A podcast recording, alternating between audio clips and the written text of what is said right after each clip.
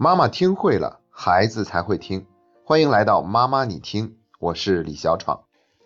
最近呢，有一部热播的反腐大剧，叫做《人民的名义》，可以说是引起了很多人强烈的共鸣。我们今天呢，就分享其中两个情节，然后一起来讨论一下，给孩子应该灌输怎样的金钱观和价值观。这两个情节，其中一个是国家部委级的处长在被抓捕的时候，清楚的记得自己受贿的金额是两亿三千九百九十九万五千四百元，然后哭丧着脸说：“我一分钱都没花，我们家祖祖辈辈都是农民，穷怕了。”还有一个就是在上小学的一个孩子叫小皮球，他告诉大人，在学校里面他花了十五块钱买了一个足球替补队员的名额。其中十块钱给了足球队长，另外五块钱给了副队长。而且在他们学校里面呢，女生都是想着嫁入豪门，男生的理想都是长大后买豪车。连语文委员检查课文背诵的情况时，只要塞给他五块钱，就可以给你直接通过。甚至把作业借给别人抄一下也要收钱。好像在小学生之间，他们拿钱办事儿都已经变成了一个非常自然的行为。这不由得让我们去反思，今天这个社会，我们都在传递着一份怎样的价值观？北京大学的钱理群教授曾经说过，我们中国最好的教育资源正在培养一批精致的利己主义者。有的人呢会理解为这句话是在批评中国水平最高的高校，但实际上呢，我们其他的普通高校也在培养普通的利己主义者。总之，大家都是俩字儿：利己。在零九年的时候，我曾经在火车上跟一个法国人聊天，我问他中国人跟法国人之间有什么差别，然后他用了一个词叫做自由。当时我还不明白什么意思，然后他就继续跟我解释说，他说在你们中国，好像所有人追求的东西都是一样的，大家都在拼命的挣钱，然后买房，然后换一套更大的房子，买车，然后有一天换上豪车，好像我们唯恐怕被别人比了下去，只有让自己活得比别人好。我们才会感觉到有一点安全感、满足感。那现在看来呢，这个贪官说的那句“祖祖辈辈都是农民，穷怕了”，还真是有那么一点意思。虽然说穷不是一定能够导致贪污，但的确呢，我们以前生活的贫瘠，让我们现在对于金钱有了强烈的渴望。通过几代人的努力，我们现在已经过上了相对富足和有尊严的生活。至少我们应该注意，不要让孩子跟我们有同样的金钱观和价值观。他们值得拥有一个比金钱更重要的目标，去活出一个更加有意义的人生。那我们接下来就看一看日常生活中，我们经常都是给孩子传递了一种怎样的金钱观的。比如说，为了让孩子能够好好学习。我们可能经常这样劝孩子：你要知道，爸爸妈妈挣钱多不容易啊，所以你一定要好好学习呀。怕孩子乱花钱，就会跟孩子说：爸爸妈妈挣钱可辛苦了，你一定不能乱花钱呢。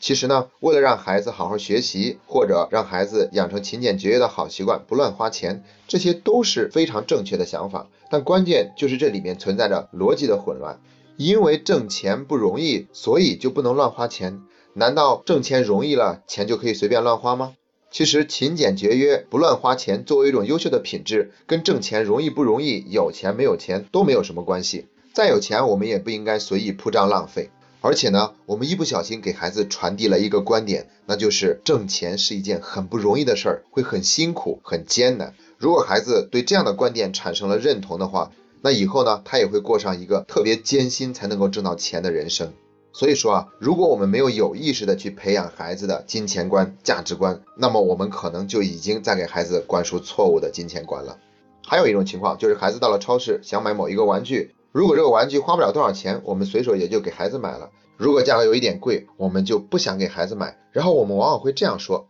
这个玩具太贵了，你还小，不需要用这样的玩具。或者说，咱们家还不富裕，爸爸妈妈有点穷，所以说不能买给你。这样两种说法呢，都不太合适。第一种说法说太贵了，你现在还小，不需要。这句话是在剥夺一个孩子的资格感，他就会觉得这个玩具不是做给我这样的人的，我没有资格拥有这些贵重的玩具。所以呢，这也相当于是树立了一个不健康的金钱观。然后有的家长可能会说，那我直接告诉孩子我没钱，咱们家里比较穷，买不起，这总是真话，应该没什么错了吧？听起来呢，这的确是真话，但是仔细想想的话，也不全然是。实际情况是我们家里的钱是有限的，所以我们要把它用在最需要的地方。忽然为了买一个玩具要花这么多的钱，显然不是很合适。一旦给孩子树立了自己家是很穷的这样概念呢，有一天他可能就会像那个贪官一样，贪了那么多钱，却一分钱不敢花，活得战战兢兢。又或者呢，就算是自己通过正当的渠道挣了些钱，也是一个守财奴，在花钱方面呢显得过于拘谨。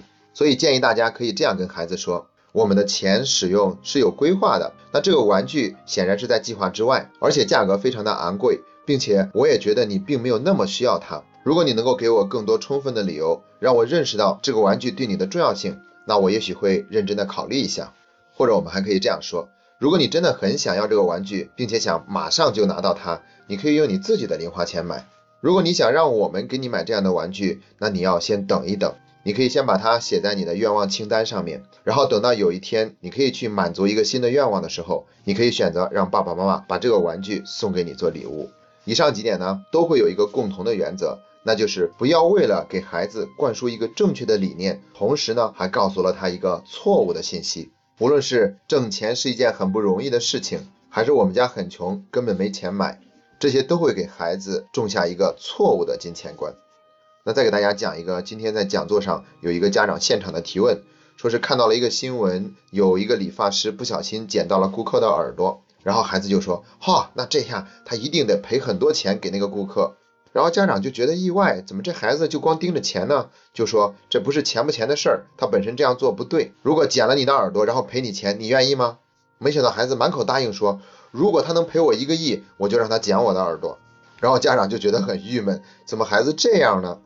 首先呢，我们没有必要太把孩子说的话当真。其实孩子根本不清楚一个亿究竟是什么样的概念，甚至都不知道自己的耳朵掉下来又是一种什么样的感觉。不过呢，的确通过他这种表达方式，透露出了他对金钱的那种渴望。那这未必是一件坏事儿。所以呢，我们可以这样肯定孩子：看来你十分重视对金钱的追求，我也相信你这一辈子一定能够挣到你需要的金钱。不过呢，我更希望你不是用被剪耳朵的方式挣到的钱，而是通过自己的努力去挣到了一个亿。这个世界上有很多的人都通过自己的努力，不用剪耳朵，也拥有了比一个亿更多的财富。如果你愿意的话，有一天你也可以做到。在这个过程中，我们没有急于否定孩子的那个观念，我们总是去归结到他的动机。一个人对钱的追逐，这是一个好的动机，只不过他的方式有点不对，所以呢，我们就肯定他的动机，进而引导他用一种更加正确的方式去达成，这样就可以了。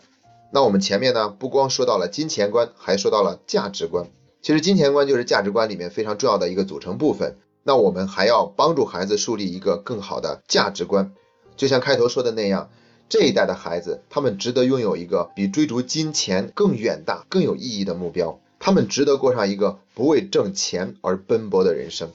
这个时候，就是要激发我们孩子内心的那份理想和他的那份崇高感，也就是说，不要再做一个利己主义者了，而是有着一份利他之心。事实上也是这样。一旦我们能够认认真真把该做的事情做好，钱自然就会来了。大学里面也说，有德者必有其路，德者本也，才者末也。所以，我们应该鼓励孩子去寻找自己的理想，让他去不断的探索他这一辈子究竟想做些什么事。如果一个孩子说我的梦想将来就是做一个亿万富翁，那我们同样不要去否定，而是肯定并在引导。所以，我们可以跟孩子说。嗯，这是一个非常远大的目标，我也相信你一定能够成为一个亿万富翁。不过呢，你还要认真想一下，你要通过什么样的方式挣到这么多的钱，而且做的那些事，它究竟有什么意义？是否给别人也带来了一份好处？你完全没有必要去为了挣钱而做事，特别是你想挣到那么多的钱，那么你就一定得先把自己要做的事情做好，这样的话，钱自然就会来找你了。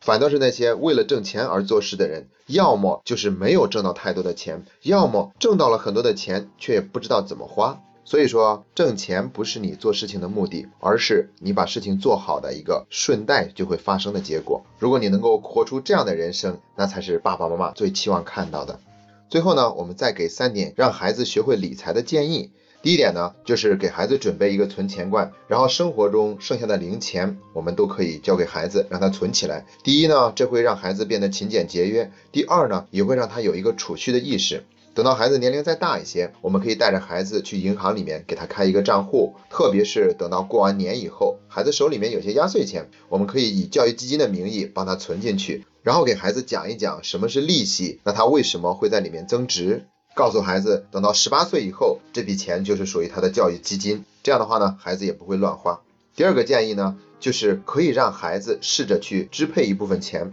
比如说，我们要去超市购物，要买一个星期最近使用的生活用品，那我们可以给孩子多少钱，然后告诉他，就只有这些钱，然后你要买足这个清单上所有的东西，然后呢，让孩子去筛选、去取舍，看看怎样花同样多的钱能够买来既实惠又实用的物品。第三个建议呢，就是可以跟孩子一起读一些理财方面的书籍，培养孩子一个更好的理财意识。那今天要给大家推荐的两本书是《小狗钱钱》和《乌鸦面包店》。我们会在微信公众号里面把这两本书的介绍作为延伸阅读奉献给大家。那其实除了书以外，我们也可以给孩子买一些理财方面的玩具，比如说大富翁，这样我们就是在借助外界的力量，帮助孩子培养科学合理的理财意识。好了，今天的分享就到这里，这是妈妈你听陪你走过的第八十八天。